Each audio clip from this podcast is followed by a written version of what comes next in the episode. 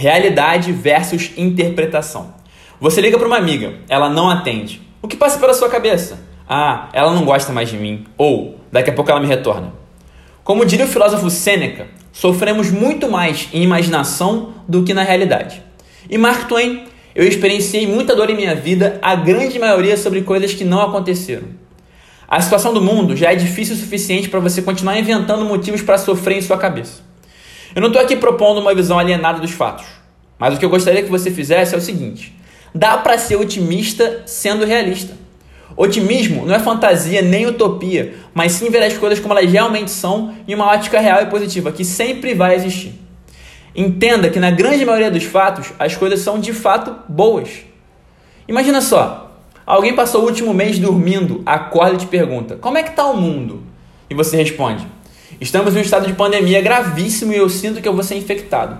A primeira parte é real, a segunda é fruto da sua mente e dos seus medos. Outro exemplo: tá tudo bem, o mundo tá ótimo, nada mudou. Nesse caso, seria o otimismo utópico, que também não é o que estamos buscando. Mas tem uma terceira e equilibrada possibilidade. Estamos confinados devido a um vírus chamado corona, mas no período muitas pessoas se aproximaram do propósito e novos modelos de negócio surgiram. Tudo assim não é verdade. Infelizmente, muita gente confunde otimismo com oba-oba, mas não tem nada a ver. É completamente possível ser otimista, vendo as coisas como elas realmente são, e é exatamente assim que eu gostaria que você abordasse não só o mundo hoje em dia, mas tudo o que acontecer com você a partir de agora. Pare de sofrer por imaginação e acorde para uma vida que pode ser incrivelmente boa do jeito que ela já é, mesmo em condições atuais. E conte demais comigo no caminho. Hoje sempre e mais do que nunca, vivendo de propósito.